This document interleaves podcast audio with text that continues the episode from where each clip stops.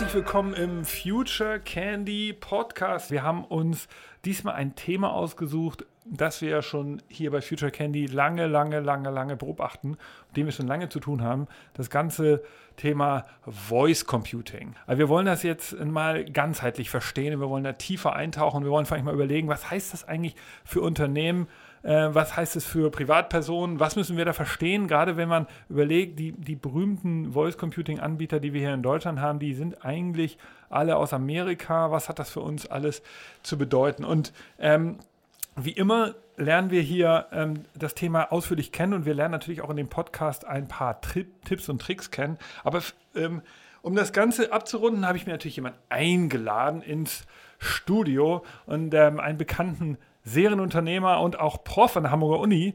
Peter Kabel ist bei mir im Studio. Hi Peter, schön, dass du da bist. Hallo Nick, Schön, dass ich da sein darf. Äh, du bist ja so ein digitaler Tausendsasser. Wir werden auch gleich noch ein bisschen was über dich erfahren.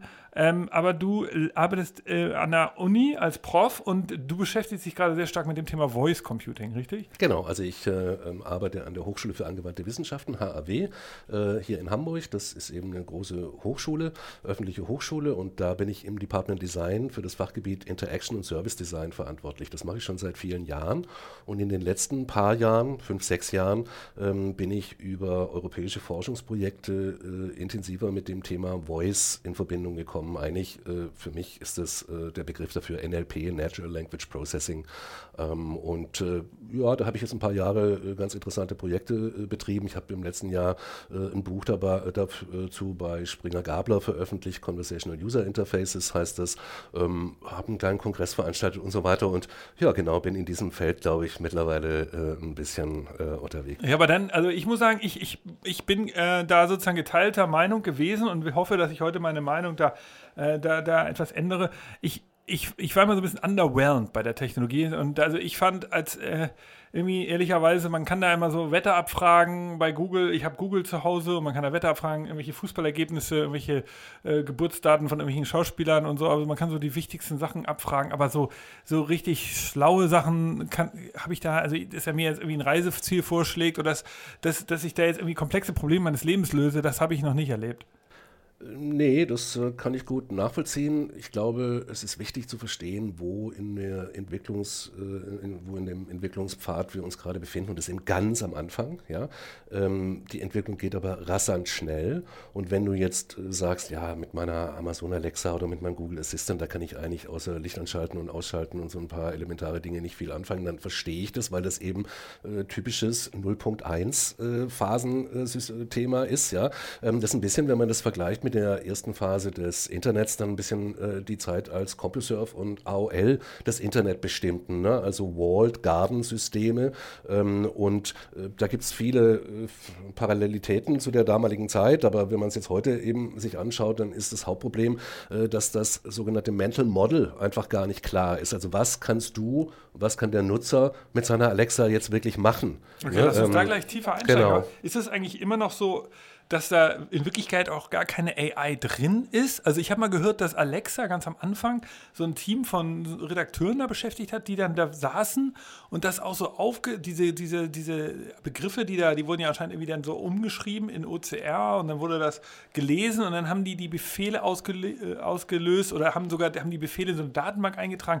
Also ist das, das, das am Ende, das war alles Menschen gemacht? Äh, gut, also jetzt äh, kann man ganz tief in die äh, Diskussion einsteigen, was eigentlich AI genau ist. Ne? Ähm, und ähm, äh, das will ich aber jetzt vermeiden. Äh, ich will sagen, ähm, also es ist tatsächlich so, dass natürlich alles, was irgendwie Machine Learning ist, äh, auf eine Weise von Menschen den Maschinen beigebracht werden muss. Ne? Also das Trainingsdaten vorbereiten, aufbereiten und so weiter ist ja 80 Prozent der Arbeit, wenn man ein äh, KI-Projekt irgendwie angeht, äh, egal ob das jetzt Sprache oder Bilderkennung oder äh, sei es irgendwas anderes ist. Ne? So. Also das heißt, dass da Menschen etwas antrainieren, ist völlig logisch, anders geht das nicht, äh, geht es nirgendwo. Dann ist es aber natürlich so, dass die Fortschritte ähm, darin, was Maschinen, äh, wie Maschinen Sprache interpretieren können, ich habe jetzt sehr bewusst nicht verstehen gesagt, ne, sondern interpretieren können, beeindruckend sind. Also ähm, wo kann man das heute erfahren? Beispielsweise beim Übersetzen. Ne? Vor äh, nicht allzu langer war, Zeit war es ja so, dass wenn man eine äh, Übersetzung Google Translate äh, versucht hat, dann war das bestenfalls eine Rohversion. Ne? Ähm, heute ist es so, äh, du wirst es äh, selber auch äh, nutzen, das kommen perfekte Übersetzungen raus, die selbst äh, komplexe Figuren wie, was weiß ich, äh, Sarkasmus oder ne, wo man irgendwie was Positives und Negatives sagt und was Negatives meint oder andersrum. Ähm, selbst solche Figuren können da sehr gut übersetzt werden. Ne? So. Und an vielen anderen Stellen ist es eben auch so, dass diese Fähigkeiten von Maschinensprache zu interpretieren dramatisch zunimmt. So, jetzt ist ja die Sache so, das ist ja ein Interface für etwas, ein Sprachinterface aber es soll ja irgendwas auslösen. Also dahinter soll ja irgendein Prozess losgetreten werden. Im besten Fall bestelle ich irgendwas und es kommt. Äh, oder ich äh, mache eine Reise, buche eine Reise oder sowas. Ne? Äh, und an dieser Stelle ist es eben so, dann müssen das ja Anwendungen werden, wie am PC auch oder wie beim im App-System. Da brauche ich eben eine App, die das eben spezifisch einbindet, die die Backend-Systeme mit einem vernünftigen Frontend irgendwie äh, aufbaut. Und das ist eben im Augenblick in diesen großen Systemen, Google, Amazon, sehr schwer und eigentlich gar nicht richtig vorhanden. Aus verschiedenen Gründen können wir gleich noch drüber sprechen.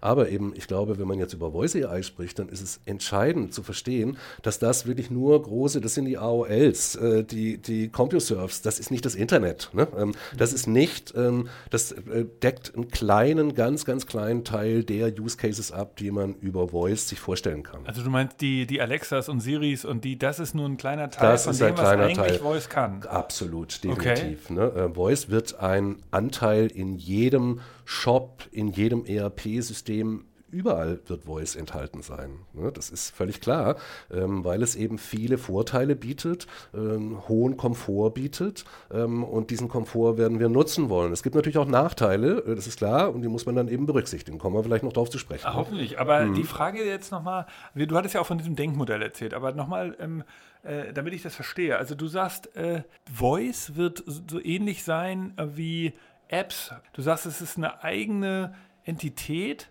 in der digitalen Welt, die Marken und, äh, und alle Institutionen da draußen, Organisationen und so weiter, müssen eigentlich auch sich mit diesem Thema beschäftigen, weil sie, äh, weil das ganz normal sein wird, so wie alle jetzt inzwischen ein Smartphone haben, werden alle in Zukunft sich daran gewöhnen, dass sie halt bestimmte Use Cases, nicht alles, äh, aber bestimmte Use Cases logischerweise mit natürlicher Sprache äh, nutzen wollen. Okay. Ich würde gerne das noch spezifizieren, ne? ja, nicht ja. Voice, sondern natürliche Sprache. Natürliche Sprache so. kann man ja auch tippen, äh, aber man kann sie eben auch sprechen. Das ist recht ähnlich, nicht das gleiche, aber es ist recht ähnlich und setzt auf auf der Fähigkeit, natürlichsprachige Äußerungen zu interpretieren, daraus irgendwas Vernünftiges abzuleiten und auch wiederum auf natürlichsprachige Weise ähm, äh, mit dem Nutzer zu äh, interagieren. So, und viele dieser Use Cases sind dann tatsächlich Voice ähm, und äh, vollkommen richtig. Äh, eine Website wird künftig auch der Ort sein, an dem Informationen in einer Art und Weise aufbereitet werden, dass beispielsweise ein Google oder ein Amazon oder irgendein anderer Voice Assistant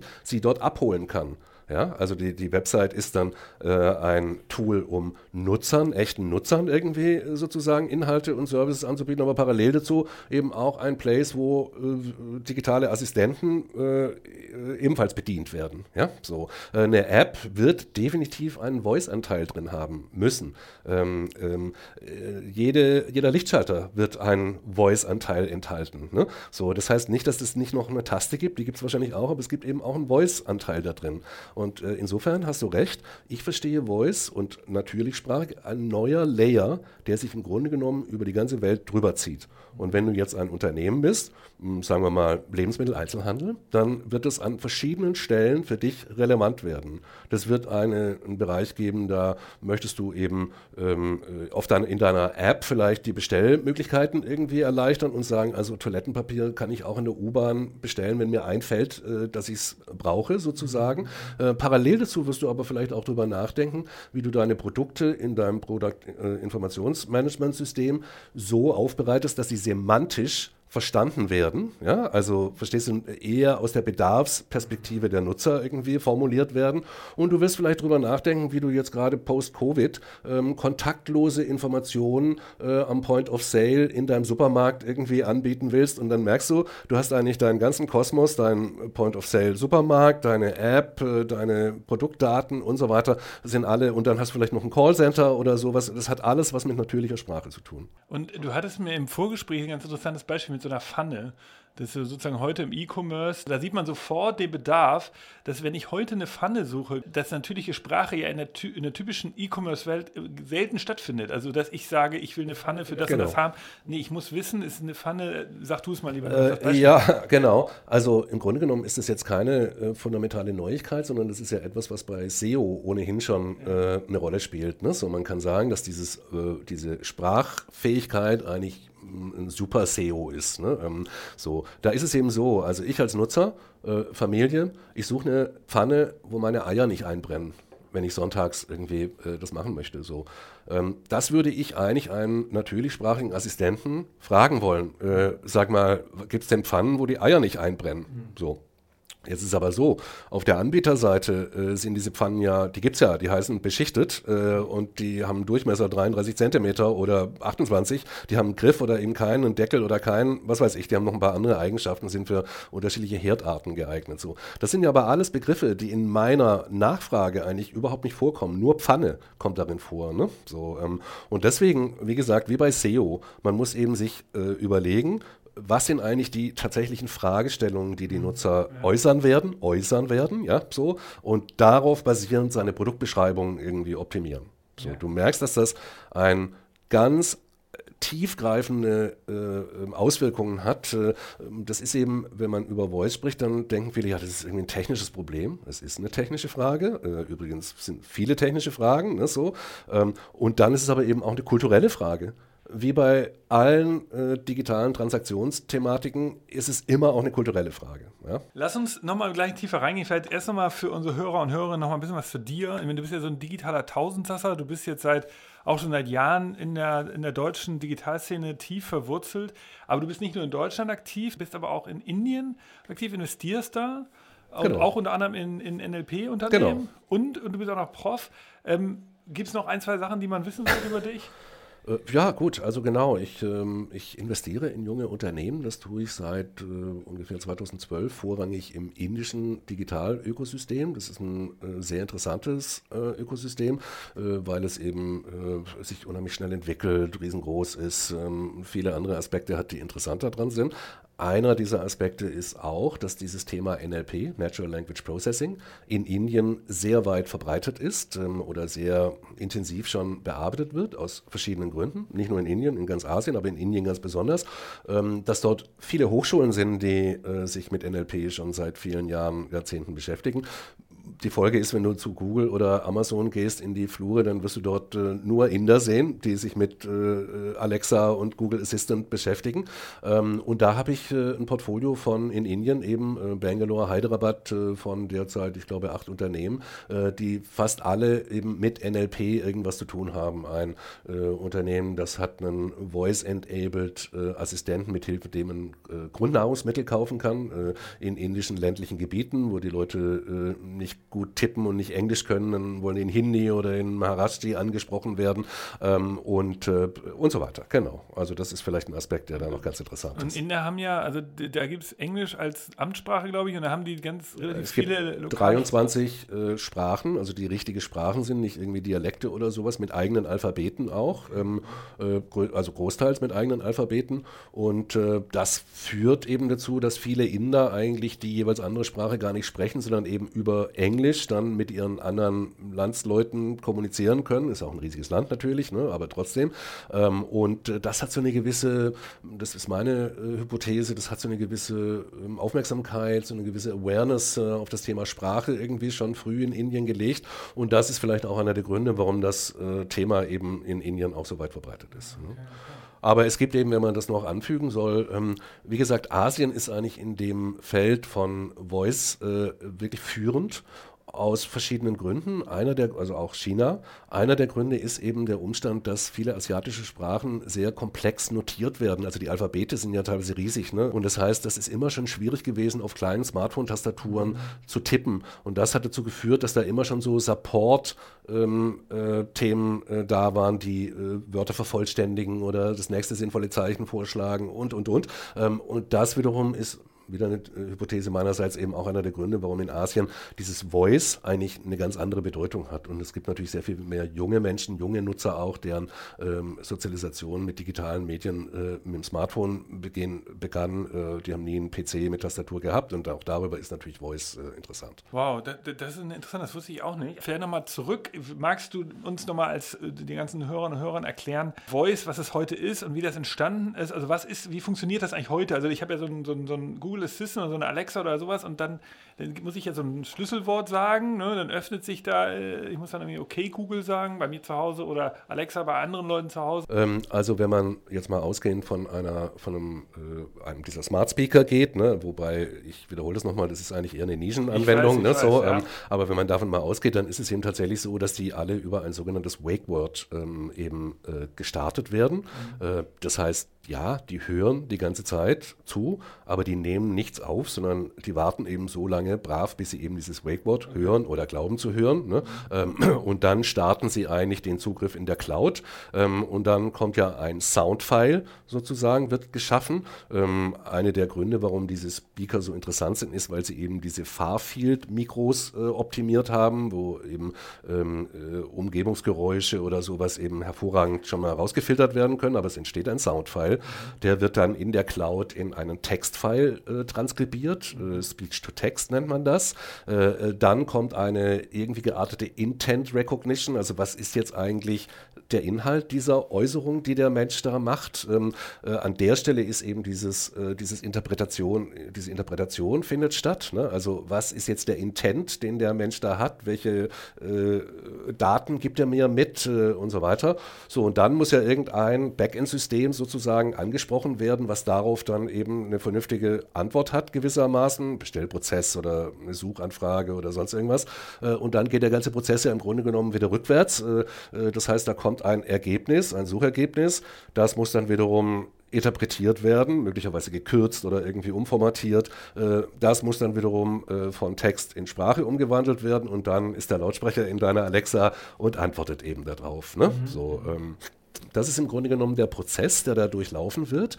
Und es ist eben so, wenn man jetzt äh, sagt, also äh, ich möchte beispielsweise einen solchen Sprachassistenten in, mein, in meine App integrieren, ja, ähm, dann äh, äh hat man natürlich genau dieses Tech-Stack irgendwie letztlich auch äh, aufzubauen. Ähm, man muss eben irgendeine Art von Speech-to-Text haben, ähm, natürlich ein Mikro das äh, in der App drin haben, Speech-to-Text drin haben. Dann muss man irgendeine Art von Intent Recognition schaffen, muss man irgendwie irgendwie äh, dafür ein passendes Angebot, der Assistent, da kommt ja die Assistenzfunktion, ein passendes Angebot gewissermaßen äh, aus den eigenen Daten fetchen ähm, und das dann wieder zurückgeben. Ja? So. Und das heißt, vieles davon kann man sich in der Cloud kaufen. Also jetzt zum Beispiel Speech-to-Text, da ist Google unschlagbar ähm, und das kann man da für eigentlich kein Geld beziehen. Ähm, äh, dann kann man aber dahinter, eben wenn es um die Frage geht, wie ist eigentlich die Intents, da kann man natürlich viel spitzer an die Sache rangehen, wenn man einen klar definierten Use Case hat. Ne? Ähm, also mit, der, mit dem Sprachassistenten des örtlichen Wasserversorgers werde ich ja nicht eine philosophische Diskussion führen wollen, sondern da möchte ich meinen äh, Kontostand abfragen oder irgendwelche derartige Dinge tun. Ne? So, das heißt, es kann viel eingegrenzter sein. Mithin kann es auch viel besser trainiert werden. Mithin ist nun nicht nur das Expectation Management, Management auf der Nutzerseite besser, sondern eben tatsächlich das, was dann auch rauskommt, äh, ist besser. Ähm, genau. Du würdest jetzt sagen, ähm, Unternehmen da draußen, die jetzt überlegen, okay, wir müssen uns äh, noch weiter digitalisieren, auch für interne Prozesse. Und du meinst, da ist jetzt sozusagen die ersten Anhaltspunkte, wo Unternehmen über, also entweder so intern, über so, weil sie solche Workflows haben, drüber nachdenken, okay, da könnte doch einer mit so einem Lautsprecher, mit so einem kleinen Knopf im Ohr einfach sagen, ey, Produkt fertig, äh, ist absolviert, kann jetzt auf die andere Bahn. Entweder solche internen Befehle können stattfinden oder auch für Kunden, wenn die sagen, du, das ist wie gesagt ein Stromanbieter oder das ist ein Logistikunternehmen, der will irgendwas nach China schicken mit der Logistik und loggt er sich ein und sagt, ja, ein Paket abholen, bitte, 2,30 Meter, äh, 16 Kilo schwer, morgen früh. Äh, aus meiner Sicht ist NLP, also Natural Language Processing und alles, was mit natürlicher Sprachverarbeitung zu tun hat, muss ein Bestandteil einer jeden Digitalisierungsstrategie heutzutage sein. Ähm, wir haben jetzt relativ viel über B2B, äh, B2C-Cases genau. gesprochen, aber das ist B2B genau das Gleiche. Ja, ähm, also stell dir nur einfach mal vor, ähm, man könnte das SAP-System mit natürlichsprachigen Anfragen versorgen. Ich könnte einfach fragen, sag mal, ähm, wie viele äh, Getränkedosen haben wir eigentlich vorgestern in Hamburg Rotenburgs Ort verkauft. Das kann ich ja aus meinem SAP-System wahrscheinlich rauslesen, aber ich muss vermutlich relativ viele hierarchische Schritte im Interface durchlaufen. Ich muss mal gucken, alle Getränkedosen und dann muss ich dies und das und das und nach, schon nach 17 Schritten bin ich dann bei der Zahl. Ne? So, ähm, und dieses äh, äh, hierarchische Informationsaufbereiten, das ist ja ganz vielen Dingen zu eigen, ne? im B2B wie im B2C-Bereich. So, und hier einfach eine Frage stellen zu können, macht es natürlich möglich, dass ich ganz anders mit den Daten plötzlich interagiere. Dass ich gesagt bekomme, es waren 17 und am Tag zuvor waren es übrigens 10% weniger oder zwei Stück weniger oder sowas. Ja? Ähm, verstehst du, dann kommt etwas zum Tragen, was wir heute ja schon ganz selbstverständlich im, äh, bei Google, bei, bei der Nutzung von Google kennen. Äh, solange es ein schwieriges Unterfangen war, eine Google-Anfrage zu stellen. Ich musste irgendwie Add und Plus und Minus und Nicht und so weiter eine boolsche Operation irgendwie programmieren. Ja? Vor einigen Jahren äh, war es relativ unkomfortabel. Jetzt, wo ich einfach was reinschreibe, wie mir der Schnabel gewachsen ist und es kommen äh, brauchbare Ergebnisse, das ist das Ergebnis von Natural Language Understanding, ja, so ähm, äh, ähm, äh, äh, mache ich das natürlich viel häufiger. Und so würde ich es natürlich auch viel häufiger machen, äh, wenn ich jetzt beispielsweise in ein ERP-System ein, einblicke.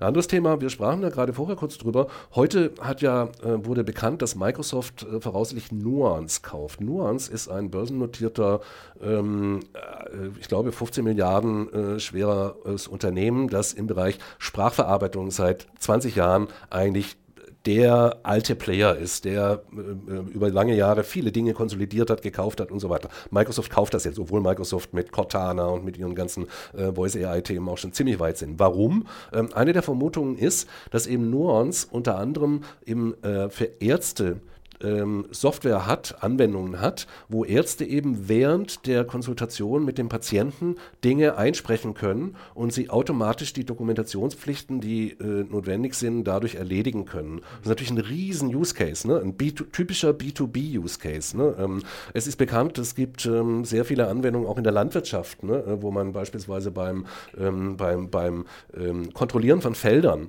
ähm, wie, wie, wie weit ist es da jetzt der Reifeprozess oder nee, der Wachstumsprozess voran vorangeschritten, oder wie ist die Bodenqualität? Da brauchst du eigentlich regelmäßig beide Hände. Ähm, die, die äh, Agrar, was weiß ich, Leute, die das dann machen, die bröseln dann die Erde und so weiter und können parallel dazu Dinge einsprechen, können das in Interaktion mit dem System tun. Das System kann Nachfragen stellen. Ist es so oder so? Ist es eher so oder so? Ne? Ähm, also du merkst, äh, dieses, äh, diese Thematik, dass man mit natürlicher Sprache ähm, B2B-Systeme ähm, steuern kann, das ist eine Geschichte, wenn man da mal anfängt, drüber nachzudenken, dann äh, explodiert das. Absolut. Also ich meine, ich, ich weiß, wir hatten mal eine, eine Anfrage von so einem großen Hamburger Pflegezentrum, das ist jetzt ein paar Jahre her, und da wollten die ähm, hatten wir gemeinsam überlegt, ob man nicht so Alexa verwenden könnte, um, um dann den Mitarbeiterinnen dort äh, eben die Prozesse zu erleichtern, weil die wirklich, das wusste ich auch nicht, ja super viel Zeit nach so einem Arbeitstag auch noch verbringen, damit alle Dokumentationspflichten. Alles ja, ja. Und das ist für die voll die Qual. Und es ist auch doof, weil sie sind weg vom Patienten, weil die sitzen in irgendeinem so Kabäuschen dann und schreiben das da,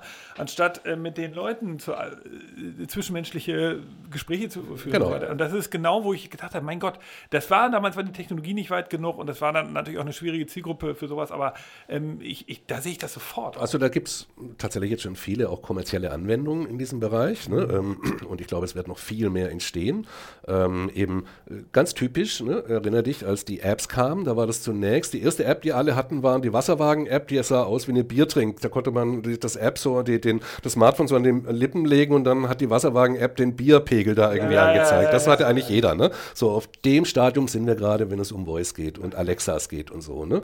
Heute ist es ja klar, dass es eine Unzahl von Apps gibt für unterschiedlichste Anwendungsgebiete, ähm, dass es auch sehr viele B2B-Apps natürlich gibt. Heute ist auch klar, dass eben Menschen, die in, in ihrem ähm, privaten Kontext eine bestimmte Leichtigkeit, eine bestimmte Einfachheit, äh, Komfortfunktion irgendwie kennengelernt haben, auch in ihrem Arbeitsumfeld danach fragen. Die sagen dann nicht, ja klar, jetzt bin ich wieder bereit, hier irgendwie mit äh, blauer Schrift auf schwarzem Fond durch den Computer durchgehender Befehlsteilen eingeben. Nein, die wollen wollen das auch als App haben. Ne? So und so ist es eben morgen auch garantiert, wenn es um Voice geht. Natürlich, wenn du zu Hause gewohnt bist, dass du, dass dein Bankanbieter dir ein geiles Voice-Interface bietet oder wer auch immer, äh, dann sagst du doch nicht in deinem professionellen Umfeld, ja klar, jetzt gehe ich wieder zurück zur Dampfmaschine. Das passiert nicht. Ne? So. Deswegen, wie gesagt, das ist eine, das, die Aufgabe ist klar. Ähm, viele unterschätzen dieses Thema derzeit, weil es eben so ein bisschen als Gadget daherkommt und weil man sagt, ach ja, irgendwie diese Biertrink-App, come on, äh, das ist halt ein Computer mit einem kleinen Bildschirm. So war ja damals der Gedanke. Ne?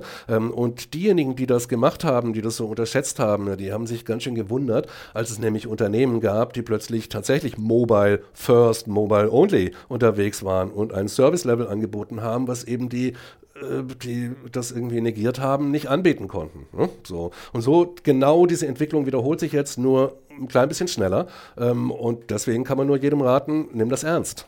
Sag mal, und ähm, wie deterministisch ist das eigentlich im Sinne von, ich, ich gewöhne mich ja jetzt einen anderen Sprachmodus an, Sprachduktus bei Google oder Alexa. Also ich rede ja nicht mit denen so wie mit dir oder wie mit irgendwelchen Freunden, sondern ich rede ja, denn ich habe ja eine, ich, ich rede deutlicher, ich rede anders, kürzer, ich formuliere das sauber, ich habe das richtige Tempo, dass ich weiß, wie die mich verstehen.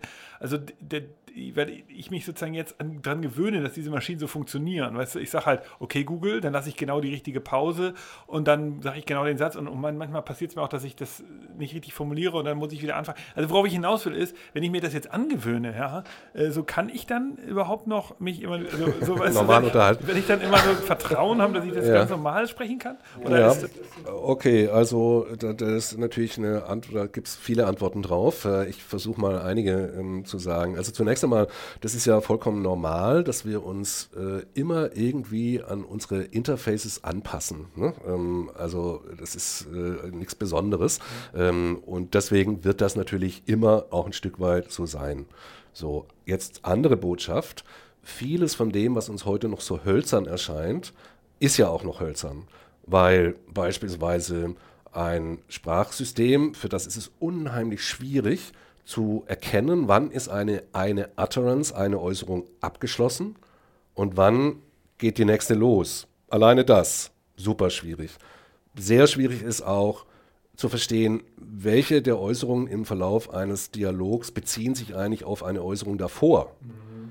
Sehr schwierig. Ähm, ja? Ähm, ungeheuer schwierige Fragen, die eigentlich super simpel sind. So. Darüber hinaus ist es eben so, mh, hm, wenn wir sprechen, dann fangen wir ja nicht erst an, darüber nachzudenken, wenn unser Gegenüber den Satz zu Ende gesprochen hat, sondern wir sind ja schritthaltend. Wir beispielsweise du nickst mir gerade zu ja, oder ja. Äh, du sagst ja, ja, weil du äh, mir bestätigen möchtest, dass du diesen Gedanken jetzt verstanden hast. Ähm, auch das würde man ja eigentlich von einem Gegenüber erwarten. Viele andere Dinge noch mehr. Ne? So.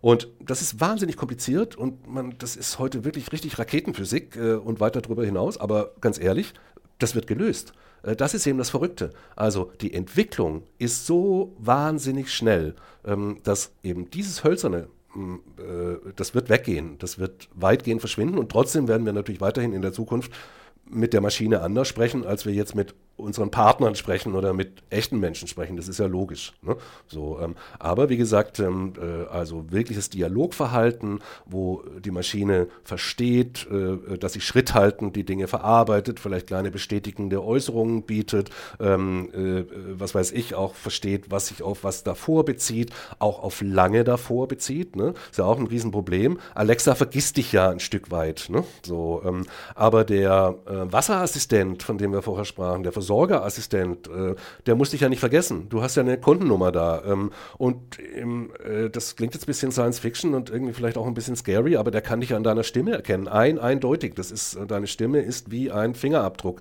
Äh, äh, genau. das sind, da gibt es natürlich datenschutzrechtliche Fragen und noch viele andere Dinge mehr, aber so ist das. Also das heißt, in einer ähm, idealen Zukunft weiß ja der Wasserversorger, wie du mit ihm sprichst, was du mit ihm besprochen hast. Und wenn du sagst, ey, Wasserversorger, Jetzt ist die Rechnung schon wieder irgendwie falsch, dann weiß der, dass das sich auf einen Dialog bezieht, der vor drei Monaten stattgefunden hat äh, und so weiter. Verstehst du? Also insofern, ähm, das sind eben Möglichkeiten. Ne? Ähm, und vielleicht, um dir noch äh, ein bisschen Future Candy äh, zu bieten, also man kann eben aus gesprochener Sprache auch noch viel, viel mehr Psychometri psychometrische Dinge ableiten.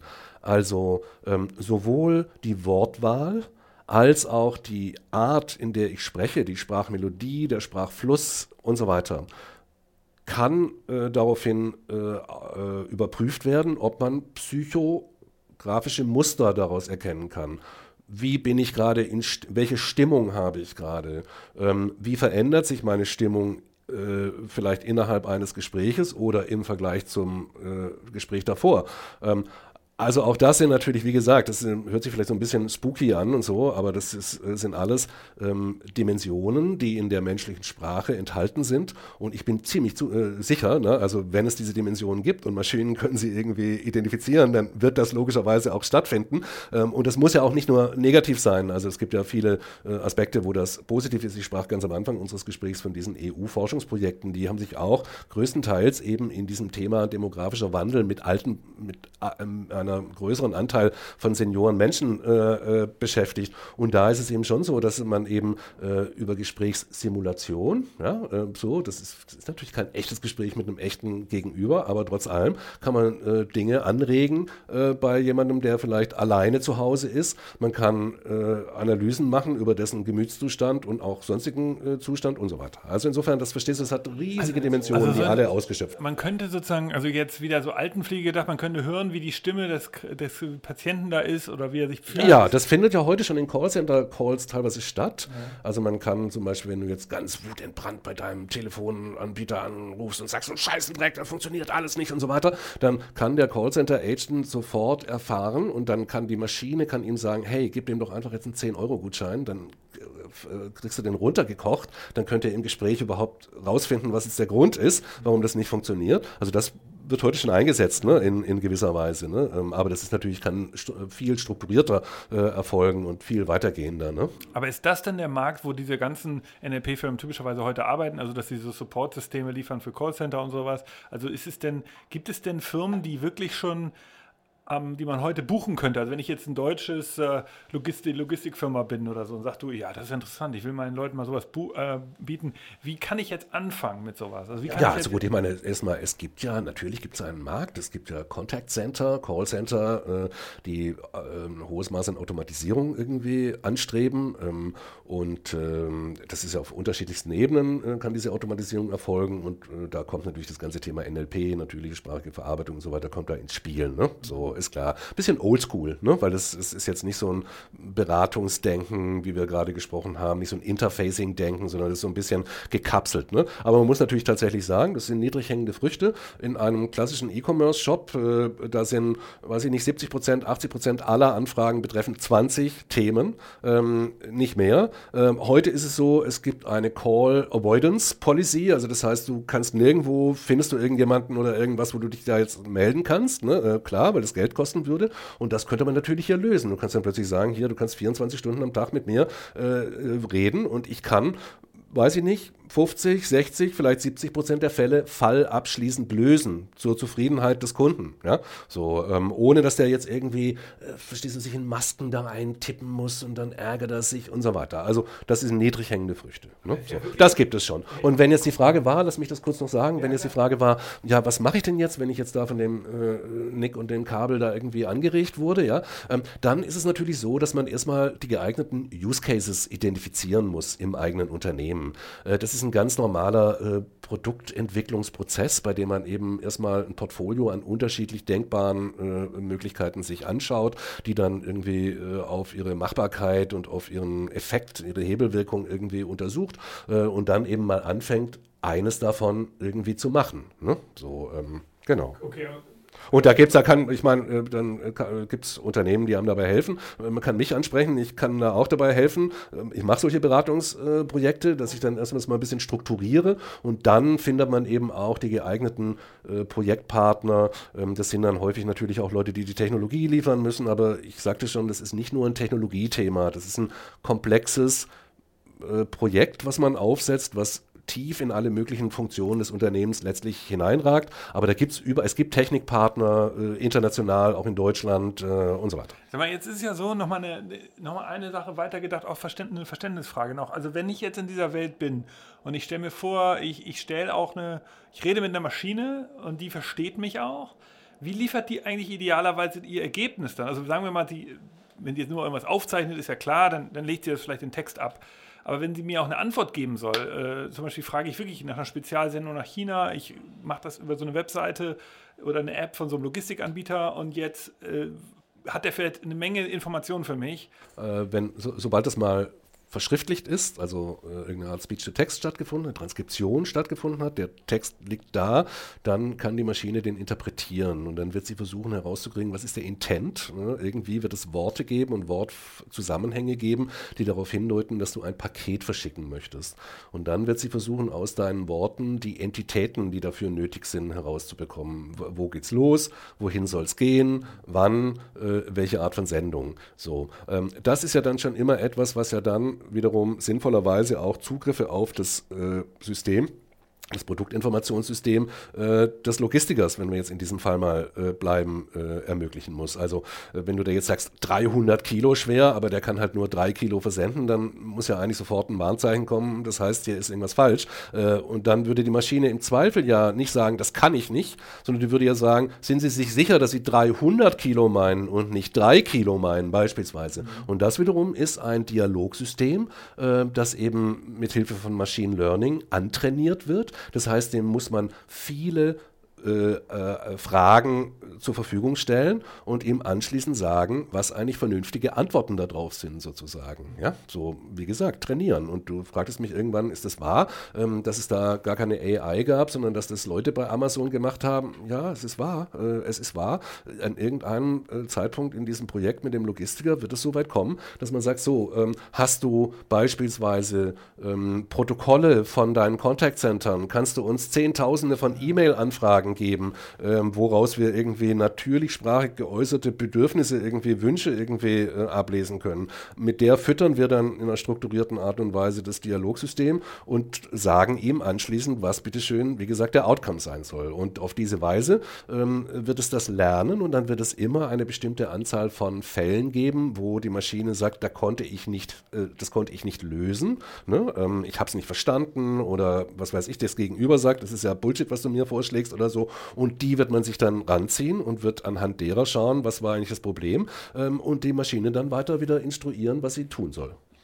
Sag mal, und wie ist das eigentlich, äh, mal sozusagen das, das menschliche Verhalten? Also wenn ich jetzt überlege, das funktioniert tatsächlich auch alles schon so, wo, also jetzt rede ich ja nicht in der Öffentlichkeit einfach, das, also in den westlichen Ländern ist es jetzt nicht üblich, dass ich jetzt irgendwo in der Öffentlichkeit einfach laut rede, da werde ich schon komisch angeguckt, wenn ich heute laut telefoniere. Ähm, wie ist das mit auch wenn ich was laut höre, so das Handy geht es nicht in der Öffentlichkeit, am Arbeitsplatz kommt es auch an, wo ich da bin. Ähm, wie, wie, wie wird das sein? Also ist es so, dass ich auch, ist das so ähnlich ablaufen, dass man halt in ruhigen Momenten, wo man alleine ist, das dann macht? Oder? Ich glaube, auch das ist natürlich etwas, was sich ja verändert. Ne? Wenn, ich bin schon alt genug zu wissen, wie es war, als die ersten Menschen mit Handys äh, durch die, nein, das erste krasse derartige Ding war der Apple Walkman, der 1979, glaube ich, auf den Markt kam. Und Apple oder so? äh, äh, Sony, Entschuldigung, Sony Walkman. Ähm, das allererste Kassetten, äh, mobile Kassettenabspielgerät, wo man Kopfhörer auf hatte. Und es gab damals ja den Gedanken, das ist jetzt die, der, das Ende der Kultur äh, und das ist irgendwie total ablehnen, ab, abzulehnen und so weiter. Da, die Feuilletons, die Titelseiten waren voll. Äh, so, ne? Ähm, und ähnliches, du wirst dich daran vielleicht erinnern, äh, war ja auch der Fall, als man telefonierte, ne? ähm, als plötzlich Menschen auch Kopfhörer benutzten, ja nicht kabellos, sondern mit Kabel äh, und dann telefonierten irgendwie komisch. Heute ist es ja eigentlich nicht mehr wirklich komisch. Also ich meine, heute gibt es jede Menge Menschen, die ich durch die Straßen laufen sehe, die ihr Smartphone vor sich halten und da mit irgendjemandem sogar ein Video, äh, Videocall machen. Äh, so, ne? Ähm, das denkt man ein bisschen merkwürdig, aber auf der anderen Seite, ich habe eine 17-jährige Tochter, die macht das ständig. Also äh, das, für die ist das ein ganz normaler Habit. Äh, da äh, kann ich jetzt auch nicht immer irgendwie gegen, will ich auch nicht, gegen angehen sozusagen. Ja? Also insofern, das, das verändert sich, die Wahrnehmung diesbezüglich. Ähm, auch die Wahrnehmung, was ist eigentlich vertraulich? Was, was soll man, was darf man irgendwie in der Öffentlichkeit sagen und so weiter. Auch das verschiebt sich. wichtig. Ne? Ähm, so. Darüber hinaus ist aber eben so, ähm, ich glaube, ein sehr stark unterschätztes Gerät ähm, äh, sind die In-Ear-Kopfhörer. Ähm, also insbesondere die, äh, ich habe jetzt die mit Noise Cancelling von, von äh, Apple und ähm, das ist ja so ein bisschen eigentlich, äh, wie soll ich sagen, das geht so unter, aber das ist ja eigentlich ein verrücktes Produkt, das wirklich richtig toll funktioniert, dass ich jetzt in Corona-Zeiten einen ganzen Tag eigentlich im Grunde genommen drin habe, wenn ich meine Calls mache. Ähm, ähm, ich kann mir total vorstellen, dass ich mit denen sogar hier jetzt ins Büro käme und du mich gar nicht komisch angucken würdest. Ich sie einfach drin lasse. Ähm, und ich dann eben vielleicht äh, entweder über WakeWord oder indem ich sie einfach kurz antippe, mit einer Voice AI sprechen kann. Und äh, verstehst du, also insofern, ähm, und, und da gibt es auch ganz, ganz tolle äh, Beispiele, man das, nennt das ja dann auch Audio Augmented Reality, also das durch die Straße gehen ähm, und über Location äh, getriggert Informationen abrufen können oder auch Informationen proaktiv geschickt zu bekommen super interessante Use Cases, die auf diese Weise entstehen können. Ne? Und das ist alles ja wieder ein Thema, was mit Sprache dann gesteuert wird. Die Frage war, ist es komisch, wenn ich jetzt hier rausgehe und im Treppenhaus meine Kopfhörer ansetze und jemanden anrufe, der irgendwie seit zwei Stunden auf meinen Anruf wartet? Nö, ist nicht komisch. Wenn ich jemandem dann im Treppenhaus begegne, dann denkt er nicht, äh, ich rufe die Polizei, sondern der denkt, sie ist ganz normal. Äh, ja? Okay, und so kann ich ja auch mit, einer, mit einem Assistenten sprechen. Ganz ja, normal. Ja, ja. Und sag mal, äh, wenn du mal so eine Prognose, ich meine, wagen würdest, jetzt ist es ja so, sind ja häufig so Tech-Themen, ähm, dann am Ende Themen, die Google oder die die großen GAFAs äh, oder Fangfirmen, je nachdem, welche du da jetzt alle zuzählen willst, ähm, besetzen, dann zumindest in der westlichen Welt oder in China dann halt die, die äh, äh, Tencent und, und ja. Alibaba ist das wieder so etwas, wo am Ende dann ähm, jetzt eine, eine, dann am Ende wieder die, die, großen Player gewinnen oder ist das jetzt eine Dem neue Demokratisierung oder kann man das nicht so richtig vorhersehen? Ich glaube, das ist äh, schwer vorherzusehen. Es ist jedenfalls, äh, es gibt sicherlich gegenläufige Vektoren da an dieser Stelle. Ja. Ähm, einerseits spricht natürlich für so eine äh, große Welt ähm, ähm, spricht einfach, dass wer größere Datenmengen hat, einfach natürlich überlegen äh, in diesen Welten arbeiten kann. Das mhm. ist sonnenklar. Ne? So, ähm, und, äh, und es ist natürlich auch nicht ganz billig, ne? das muss man auch sagen, weil, also ich meine jetzt nicht nur, äh, was da an menschlicher äh, Forscherenergie reingesteckt wird, sondern alleine die Maschinen zu betreiben. Also äh, dieses ähm, GPT-3, das ist ja so dieses mächtigste Sprachmodell, äh, was es derzeit gibt, ne? Ähm, äh, mit dem man alle möglichen Dinge sprechen kann und so weiter. Da wird ja davon gesprochen, dass es irgendwie ein paar Millionen am Tag kostet, es zu unterhalten. Ne? So, ähm, äh, also das ist jetzt nichts, was jeder machen kann, logischerweise. Ne? so.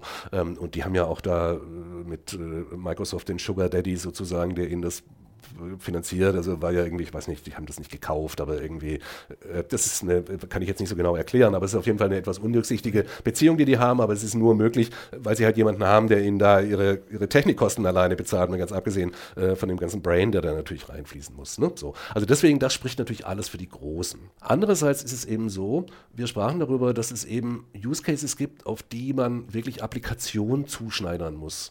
Und das ist nirgendwo eine Sache der Großen. Und das passiert auch nicht von alleine, sondern das passiert eben, indem irgendjemand Schlaues sich in ein Geschäft setzt äh, und sagt, so, hier ist jetzt die, das Problem und das brauchen wir, um die Lösung zu haben. Dann müssen wir darauf zugreifen und darauf zugreifen, dann müssen wir hier irgendwie zusammenkriegen und dann müssen wir dann, kaufen wir vielleicht etwas von einem großen der uns einen Teil des Tech-Stacks abbildet, aber dann kaufen wir vielleicht auch was von einem Kleinen, der irgendwas Spezielles für uns macht. Also insofern, das ist nicht, ähm, verstehst du, das, das, ist nicht etwas, was einer alleine machen kann. Diesen Layer auf die Welt drauflegen, das ist eben etwas wie überall sonst auch. Das ist ein abgestimmtes, äh, multidimensionales äh, Ökosystem, äh, in dem eben große Player und kleine Player und mittlere und so weiter eine Rolle spielen. So, ja, genau. Ich finde ja. das eine gute Logik. Also ähm, äh, das, das ist ein interessanter Gedanke, dass am Ende es eben darum geht, diese einzelnen Use Cases, das ist ja das Problem von Google häufig, dass es am Ende wirklich die, die einzelnen Sachen nicht versteht, warum es auch ein deutsches Internet irgendwie gibt mit deutschen Anbietern und so weiter. Ja, sonst könnte ja alles Google von. Also insofern finde ich eine gute Logik.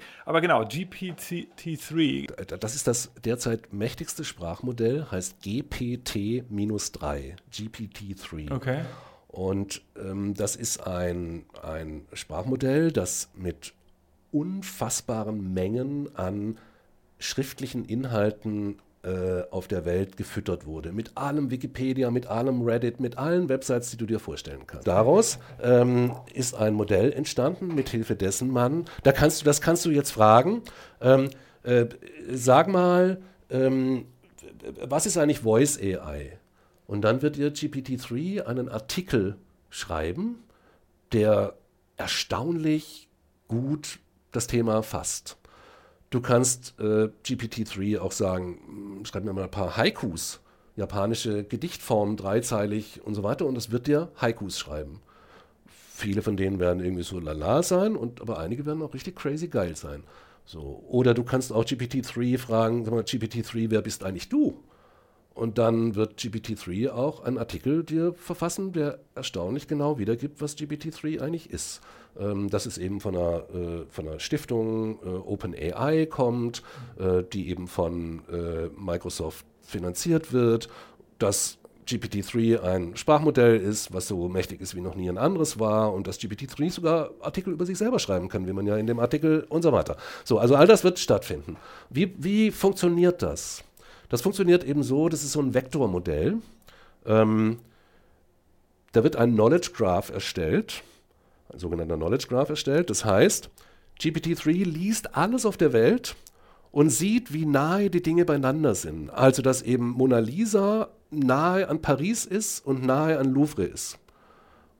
So, das sind Vektoren, ja, so. Und dass Mona Lisa ganz weit, ganz, ganz nahe an irgendwas anderem ist, aber nicht an Picasso. Aber Picasso wiederum relativ nah an dieser ganzen Sache dran ist, weil der ja auch im Louvre und so weiter. So, verstehst du? Du musst dir vorstellen, alles auf der Welt Milliarden, zig Milliarden von Knoten sind in diesem Sprachmodell enthalten. Und wenn du das jetzt triggerst mit einer Frage, dann reproduziert es im Grunde genommen einfach nur das. Ich erkläre das so genau, weil auf der einen Seite erscheint das ja verrückt intelligent. Was? Das kann Artikel über sich selber schreiben? Das ist ja die General AI schlechthin. Morgen werden wir ja von der AI beherrscht. Äh, die wird über uns, die wird uns zu Sklaven machen.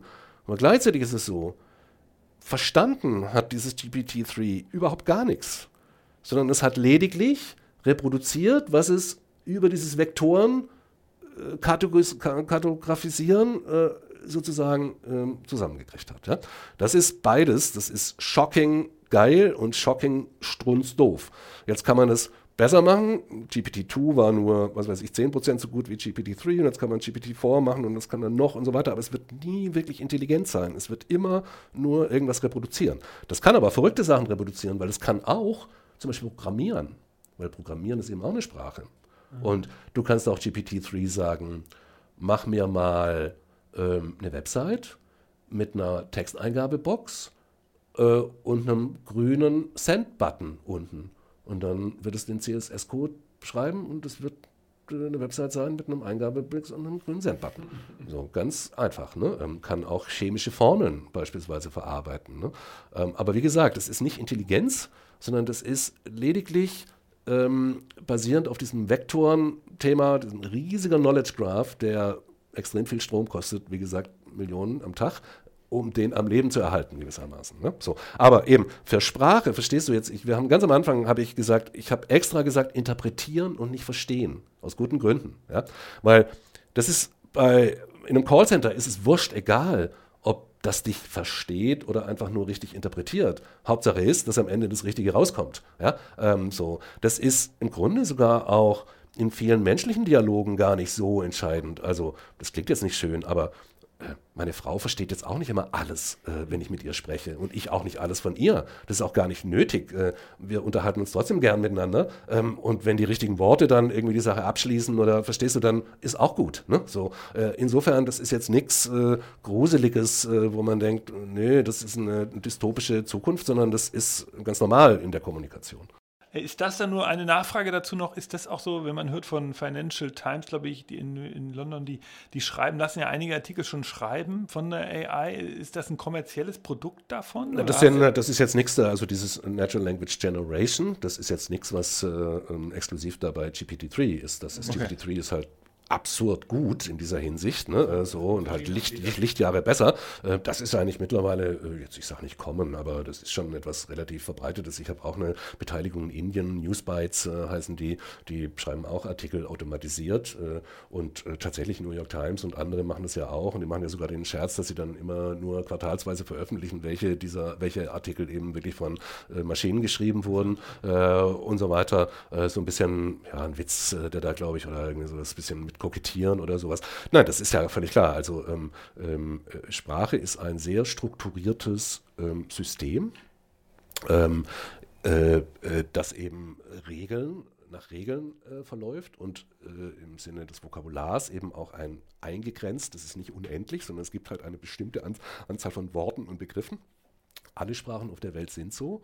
Ähm, und deswegen äh, kann man eben diesen strukturierten Content eben auch äh, strukturiert verarbeiten. Deswegen können ihn Maschinen verarbeiten. Ne? Das ist eben, äh, das gibt ja im Grunde genommen zwei große Anwendungsgebiete von AI, von Machine Learning. Das ist einmal alles Computer Vision, nämlich äh, Computer können gucken, in Anführungszeichen. Ähm, warum? Weil jedes Pixel hat eben eine Koordinate, hat einen Farbwert und so weiter und daraus ist es so strukturiert, da kann man alles irgendwie äh, rausziehen. Fragt sich in welcher Geschwindigkeit, fragt sich in welcher Zuverlässigkeit und so weiter, aber so ist es. Und mit Sprache ist es eben genauso. Ne? Ähm, das sind die beiden großen Anwendungsgebiete. Deswegen, wie gesagt, ich äh, rate jedem, sich mit dem zweiten Anwendungsgebiet Sprache jetzt eben schnell zu beschäftigen, weil regelmäßig dauert es ziemlich lange, bis man dann wirklich irgendwie drin ist, äh, weil es so komplex ist äh, und das muss man jetzt eben machen.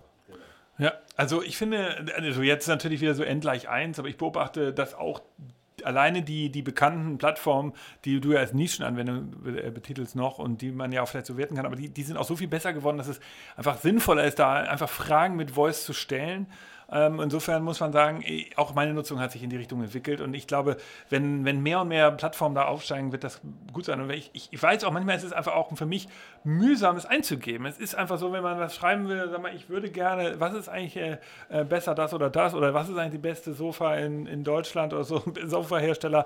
Es ist einfach ein langer Satz, den man eingeben muss und ähm, wenn man es auch mit dem Mikrofon machen kann, warum nicht? Ja, ich glaube, äh, dass diese Suche, von der du jetzt gerade gesprochen hast, ne, was, was ist das beste Sofa? Ja. So.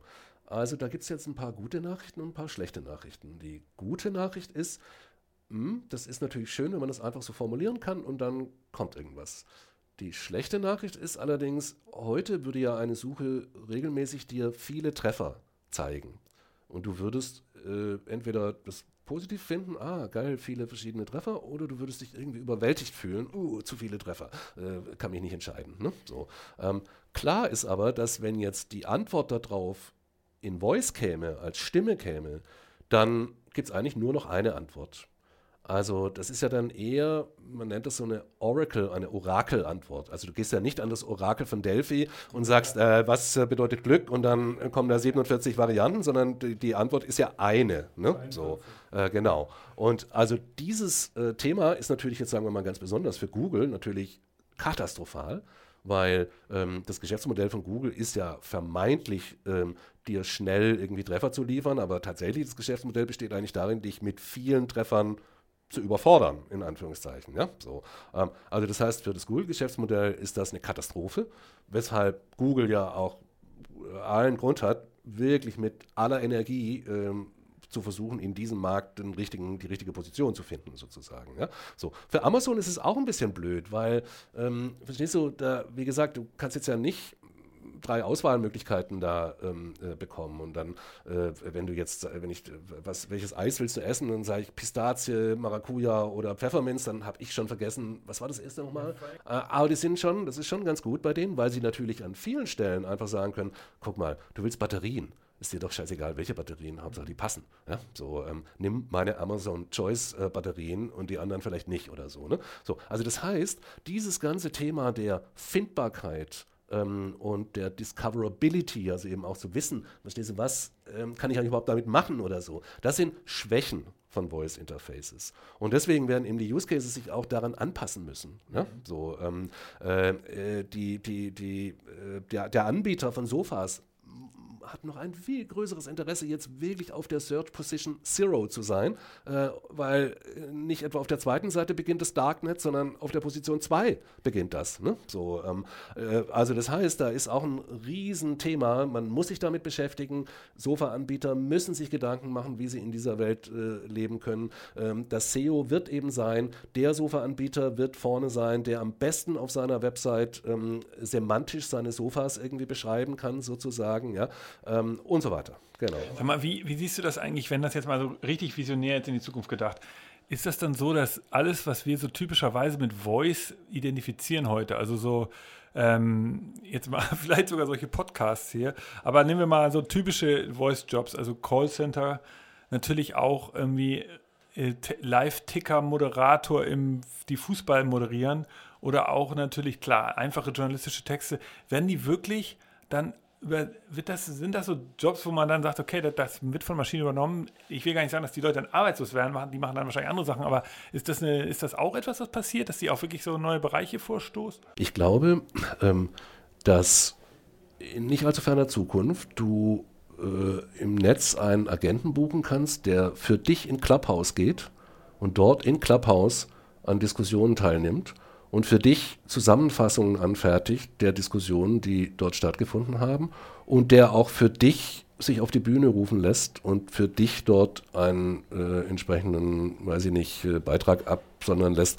und dann auch wieder zurück also so eine Art multiple Persönlichkeit. Ich kann glaube ich, das ist super, super im Grunde genommen naheliegend. Äh, warum sollen nicht die Radionachrichten von einem von der Maschine gelesen werden und die wurden auch geschrieben von der Maschine ähm, und so weiter? Natürlich, klar. Ähm, ähm, die bei der Sprache, bei der Sprachausgabe ist es ja so, viele sagen, ja, aber das hört sich noch blechern an und man kann das gut hören und so weiter.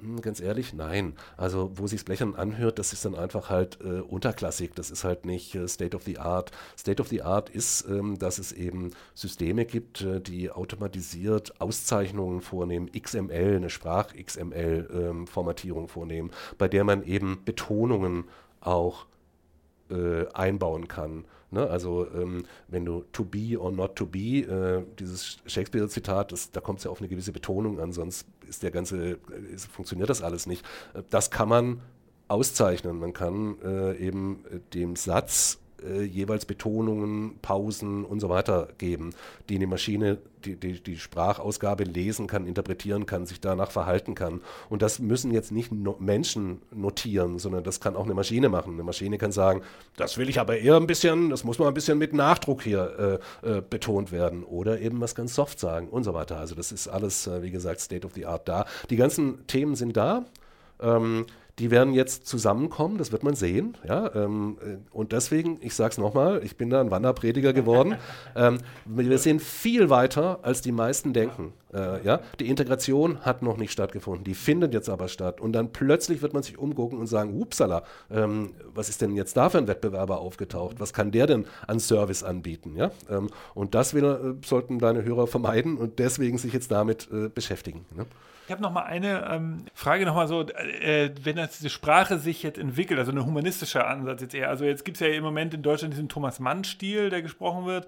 Und ähm, jetzt verändert sich Sprache ja über die, die Jahre. Das wird aber auch berücksichtigt von so AIs, weil die arbeiten ja, also dass dann irgendwie Worte in eine Sprache hineinkommen oder sowas oder die werden anders benutzt und, und so Jugendworte und all sowas kommt ja auch noch. Ich bin sicher, es gibt Forscherkollegen, die genau sich damit beschäftigen. Mhm ich kann dir das jetzt, ich könnte diese Idee jetzt nicht nennen, aber man könnte sie mit Sicherheit finden.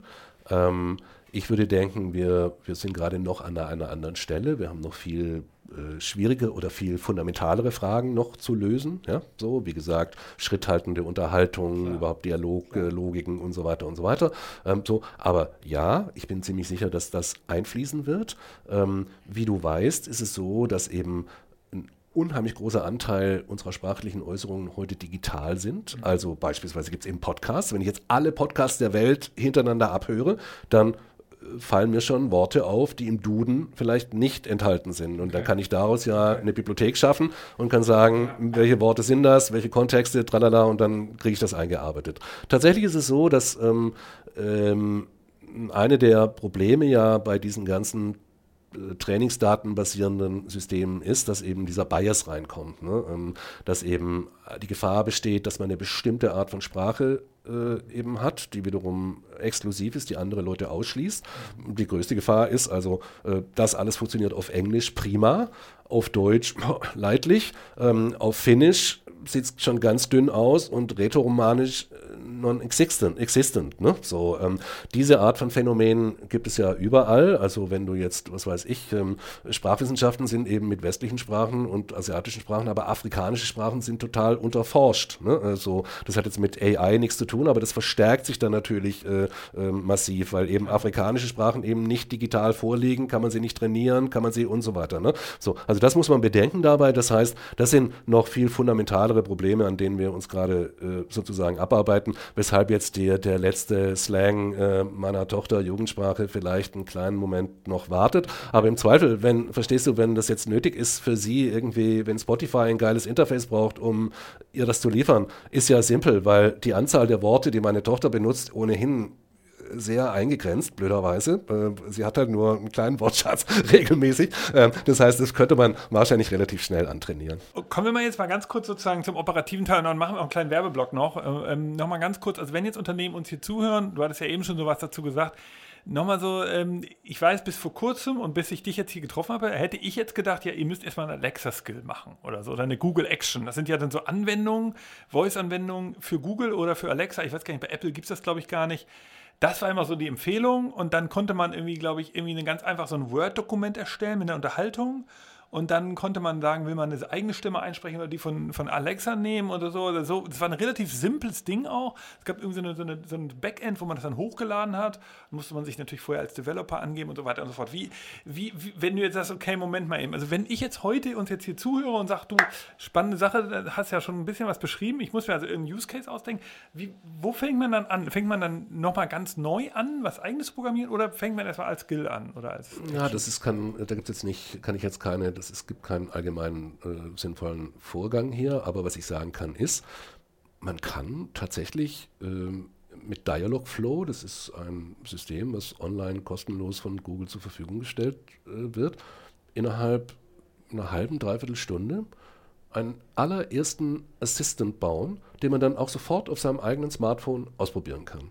Und äh, wenn ich, was ich tue, Workshops gebe für Unternehmen, dann ist das regelmäßig einer meiner Programmpunkte, dass wir einen Teil unserer Zeit darin äh, verbringen, dass jeder der Teilnehmer einfach mal in einer Stunde einen kleinen Bot nachbaut ja? und über, darüber schon mal so allererste Gefühle, ein Gefühl entwickelt, was ist eigentlich das für eine Welt da, ne? diese Sprachwelt und, und was machen die Maschinen für einen und so weiter. Aber ähm, wenn ich jetzt, äh, sagen wir mal, aus einem Workshop rauskomme und sage, jetzt haben wir hier äh, zehn Use Cases identifiziert und jetzt müssen wir mal gucken, wie wir das jetzt irgendwie operationalisieren, dann kann ja sein, dass einer dieser Use Cases tatsächlich so ist, dass man äh, sagt, ja, das wäre vielleicht interessant, das wirklich im Google-Ökosystem ne, als Assistant Skill an, anzubieten. Äh, Action, Entschuldigung, heißen die ja da. Äh, oder im äh, Alexa-Ökosystem als Skill anzubieten. So. Und dann ist es ja keine Raketenphysik, das irgendwie hinzukriegen. Das ist aber keine wirklich strategisch sinnvolle Vorgehens, also das ist nicht der strategische Schritt, das ist eher etwas, um mal selber auszuprobieren. Ne? So, und das empfehle ich auch jedem, weil ähm, du weißt es, wie das ist bei neuen Technologien, man kann da sich zu Tode optimieren und nie irgendwie operativ werden und dann springt man 100% daneben. Ja, äh, wohingegen, wenn man es eben schön iterativ macht, äh, dann kann in einem solchen iterativen Prozess kann auch ein Alexa-Skill durchaus eine vernünftige Rolle spielen. Ne? So. Aber das muss man eben sinnvoll aussteuern. Was ist das genau? Man muss ja auch bedenken, dass wenn man jetzt als Unternehmen ähm, da sein, äh, sein ganzes äh, Wohl und Wehe ähm, äh, auf Alexa aufbaut, dann ist ja so, also äh, die ganzen Daten, die ja eigentlich mit einer der interessanten Dinge sind, die man eben über Dialoge auch beziehen kann, die landen ja zuallererst mal bei, bei, Google, bei äh, Amazon in diesem Fall. Ne? Ähm, äh, so, also da muss man auch ein bisschen drüber nachdenken. Einer der Vorteile, die solche Assistenten ja bieten können, ist, dass man eine unheimlich hohen Anzahl an Datenpunkten von seinem Kunden bezieht, dass man da sogar ein Login schaffen kann. Ne? Verstehst du, wenn jetzt der Lebensmittelhändler, der sagt, du, du musst eigentlich nicht immer sagen, Toilettenpapier, Hakle, tralala, vierlagig, ne? sondern du sagst einfach, Toilettenpapier ist alle. Und dann weiß ich, äh, mhm. dass das das Toilettenpapier ist und dass das der Auftrag war, dass ich das jetzt irgendeinen Waren Warenkorb legen soll. Und dieser Login, der dann stattfindet, verstehst du, wo du sagst, äh, soll ich jetzt noch irgendjemanden anderen anfunken und dem genau erklären oder soll ich einfach nur das nochmal wiederholen oder so? Diesen Login verschenkt man ja, wenn man äh, das über Amazon machen würde, ne, beispielsweise. Das heißt, das ist ein Trainingsthema in meinen Augen und in manchen Fällen kann das vielleicht auch eine sinnvolle Ergänzung des Gesamtportfolios sein, aber es ist praktisch nie wirklich eine strategisch saubere, vernünftige ähm, Entscheidung. Strategisch sauber kann sein, dass man schafft, ein entsprechendes Backend sich selber aufzubauen und dieses dann teilweise auch über Amazon, teilweise über Google, teilweise vielleicht,